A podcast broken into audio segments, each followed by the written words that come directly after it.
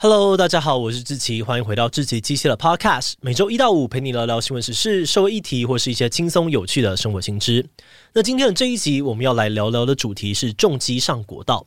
你可能不知道，其实早在二零一一年，立法院就通过修法，允许重机有条件上国道，但一直到今天，这项规定都还没有正式的实施。今年七月初，重机团体为了争取上国道的权利，号召骑士们骑着自己的爱车到国道上面表达诉求。而警察那边也不敢大意，在各大交流道布下了重兵哦，拦截多辆重机并进行开发。事实上，类似的抗议活动，重机团体已经连续举办好几年了。他们非常不满，也不明白啊，为什么政府在十年前就已经修了法，但重机却还是上不了国道呢？这集我们会带你先来了解支持与反对重机上国道的说法，再来看看修法到现在到底发生了哪些争议。今天就让我们一起来聊聊重机上国道吧。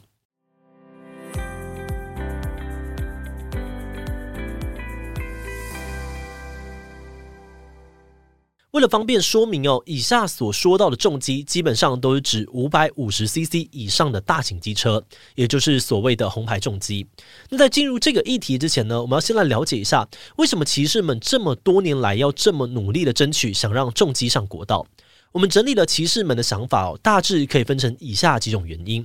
第一是根据法规，重机缴的牌照税跟小客车是完全一样的。那么理论上面来说，重机也应该拥有跟小客车的一样权利，可以自由的上下高速公路。但在实际操作上面却不是如此，所以很多的骑士就觉得，明明缴了一样的钱，但却无法拥有相同的路权哦，是一件非常不公平的事。第二，就是他们主张国道属于封闭式路段，也就是说呢，你在国道上面不会遇到十字路口，也不会有对向来车，跟平面道路比起来，安全性更高。所以对于重机而言呢，其实反而是更加安全的选择，不应该要被限制。第三，是参考其他先进国家，像是日本、美国、加拿大、澳洲、德国等等，也都有开放重机上高速公路，他们的案例都证明了车种混流并没有想象中的危险，所以我们台湾也应该要逐步跟上国际的脚步才对。总结来说，对于重机组呢，上国道这件事情并不是他们要求的福利，而是他们基于法律安全考量本来就应该享有的权利。因此，这些年来他们才会这么努力的在跟政府争取。不过，同时间呢，也有另外一派的民众，长期以来对这整件事情都非常的感冒。部分的民众觉得呢，重机骑士的行车素质普遍不太好，不止常常违规、爱乱钻车缝，也很喜欢飙车。这行为哦，在一般的道路上面已经很危险了，更何况是在速度更快的国道上。再加上重机是肉包铁，跟人坐在车里面的汽车不一样，重机一旦出车祸，通常都是非死即伤。许多的民众就担心，要是自己在国道上面跟重机发生车祸，那除了会导致严重的伤亡，事后可能还要负担庞大的赔偿责任。而另外，也有些人抱怨哦，现在的国道已经很常塞车了，每逢假日、节日都一定会塞。那如果再开放重机上国道，那一定会让塞车的问题雪上加霜。而最后，也有人觉得，虽然大部分的先进国家都对重机采取开放的态度，但是台湾的国情不同，不止人车密度高，驾驶的素质普遍也不太好，不太能够跟国外的情况相提并论。那这两种相反的论点已经彼此争吵很多年了。但一直没有什么共识，所以每次讨论到相关的议题，双方的情绪都还是一样很激动。诶，但如果你先撇除掉民众间彼此的争议，来看看政府公权力的部分，其实重机上国道这件事情，政府早就呃同意了。二零零二年，台湾在加入世界贸易组织 WTO 之后，我们就秉持着公平贸易的原则，开放了排气量一百五十 CC 以上的重机进口。那个时候，政府就承诺，未来这些重型机车除了两条南北向的高速公路之外，其余的道路也都能够行驶。而之后，交通部又经过了多次的讨论，确认了五百五十 CC 以上的大型重机路权要比较小型车，可以行驶在国道上面。不过，当时的这些规划都还没有得到法律上面的完整保障。而接着，经过重机骑士们多年的争取，台湾终于在二零一一年立法通过了《道路交通管理处罚条例》修正条文，有条件的开放重机行驶国道。同时，立法院也建议交通部优先开放国道三号、国道六号、国道八号等等的路段来进行试办。而这一项法案呢，对所有热爱重机的骑士们来说，无疑是一个重要的里程碑，因为他们努力争取好久的权益，终于换来了政府的一点回应。但是没有想到的是，这个期待多年的政策，如今看起来却是一张空头支票。这项法案在通过之后，一年、三年、五年过去了，交通部却迟迟没有公告开放的路段，也没有进一步的提出任何的规划。交通部表示，他们虽然同意开放路权给重机，但是不少国道的路段都位于各县市境内，也就是说，路权的使用还是需要先得到地方政府的同意才行。但是各地的地方政府却都对重机上国道持反对或是保留意见，因此才迟迟的无法放行。而另外，根据高速公路局在二零一三年到二零一六年所做的民调，台湾有六成的民众不赞成重机上国道，赞成全面开放的更是不到一成。因此，交通部表示，这项议题还没有达成社会共识，并不适合做出调整。但交通部的这种说法，重机团体当然不会买单哦。他们觉得，这都已经是立法通过的法案，怎么还可以用民意来否决呢？他们质疑说，开放的时程一再拖延，根本只是政府不想要处理，想要摆烂而已。因此，重机团体在这几年间发起了很多次的抗议，许多的车队也号召成员以遍地开花的方式自行骑上国道，希望能够借此冲撞体制，让政府听到他们的心声。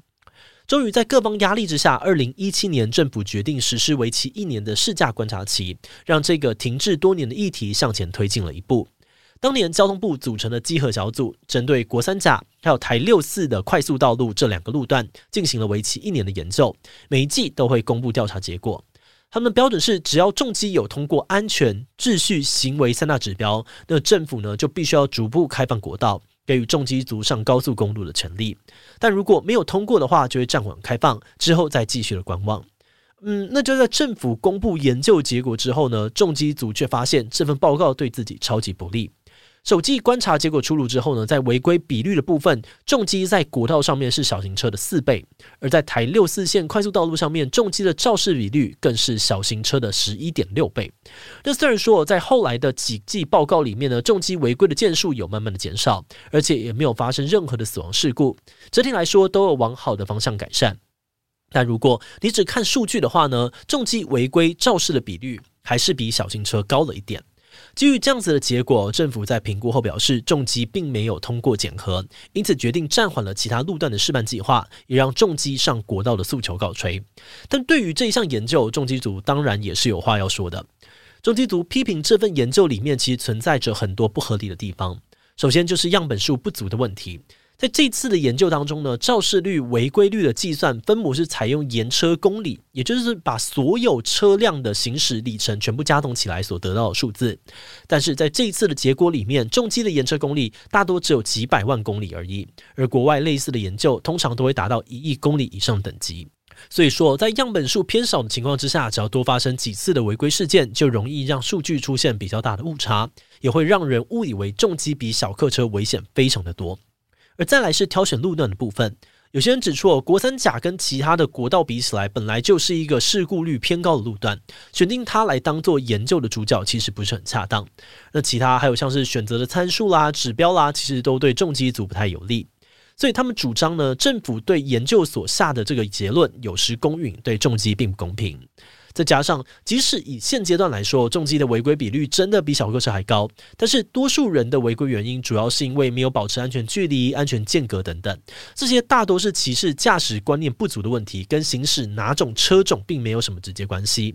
很多的重机团体认为，哦，政府应该做的是透过教育或是设立惩罚的手段，去提升整体骑士的素质，而不是一股脑的直接禁止重机上国道。他们质疑，如果只对车种开刀，不让重机上国道，那难道让那些不合格的驾驶去开车，道路就会比较安全吗？因此，虽然在这一次的观察报告上面，重机组没有通过检核，但这几年他们还是持续的抗争，希望政府不要忘记当年承诺让重机上国道的这件事。那虽然前任交通部长林佳龙在二零二零年的时候就曾经重启评估，也让重机团体重燃希望。但后来的检核结果也还是跟之前的结论一样，所以后续就有点不了了之。而至于现任的部长王国材呢，则是认为哦，重机在行车秩序、驾驶行为上面还是没有达到安全的标准。再加上他认为现在大多数的民意依然呢是持反对意见的，判断台湾还没有走到开放的时机，所以目前看起来重机上国道的目标可能还有很长一段路要走。节目的最后，也想来聊聊我们制作这集的想法。我们在搜集这集的资料的时候呢，发现确实哦，有很多的民众对于重机会有危险、爱飙车的既定印象，而这些负面观感的确也是影响重机上国道最大的阻碍之一。但是我们可以看到，这几年其实有很多的车友安分守法，也努力的在改变这些负面印象。甚至有不少的车队会主动举办教育训练，提升车友们安全驾驶的观念。只不过，要翻转社会长期累积的成见，还是一件非常困难的事。因为只要出现重机相关的车祸新闻，很容易就会被其他人放大检视，或是又有人会跳出来虽然说啊，重机全部都是标仔，你看猴子又出车祸了。而这种说法呢，都会让重机族继续的被污名化。我们觉得要改变大众的想法，可能不是只有部分重机骑士需要提升素质，政府的角色同样也非常重要。像是以前政府拒绝重机上国道的理由，常常都是重机的安全疑虑或是民意反对。但我们自己是感觉哦，在很多方面，政府其实还可以做得更多。举例来说，如果是安全上面有疑虑，那政府可以透过教育的宣导，加强取缔，协助提升整体骑士的驾驶素质。而在民意反对的部分，政府也可以帮忙多多宣传，一起来消除民众对于重机的刻板印象。但比较可惜的是，在过去十几年间，大家似乎都感受不到政府在这方面有什么特别的作为，更不用说政府每次承诺会开放、会讨论，却又常常没有下文，让长期关注这个议题的重机团体很难感受到政府真的有诚意解决问题。那不管政府的下一步打算怎么做，我们都觉得更积极的与各方团体沟通，可能才是解决问题的关键。否则争议继续拖下去，好像也只会让大家的不满继续累积，让问题变得更加的难解。好的，那么我们今天关于重机上国道的主题就先介绍到这边。如果你喜欢我们的内容，可以按下追踪跟订阅。另外，我们在 EP 三十四也聊过一个让台湾人非常头痛的违停问题，尤其在今年的四月开始，民众不能够检举违停，很多人都担心台湾会进入大违停时代。为什么台湾的违停会那么的严重？这个问题真的有解方吗？如果你对这个议题感兴趣，欢迎你去听听看 EP 三十四，我们会把连接放在资讯栏。如果是对于这一集重击上国道，对我们的 Podcast 节目或是我个人有任何的疑问跟回馈，也都非常的欢迎你在 Apple Podcast 上面留下五星留言。那今天的节目就到这边告一段落，我们就下集再见喽，拜拜。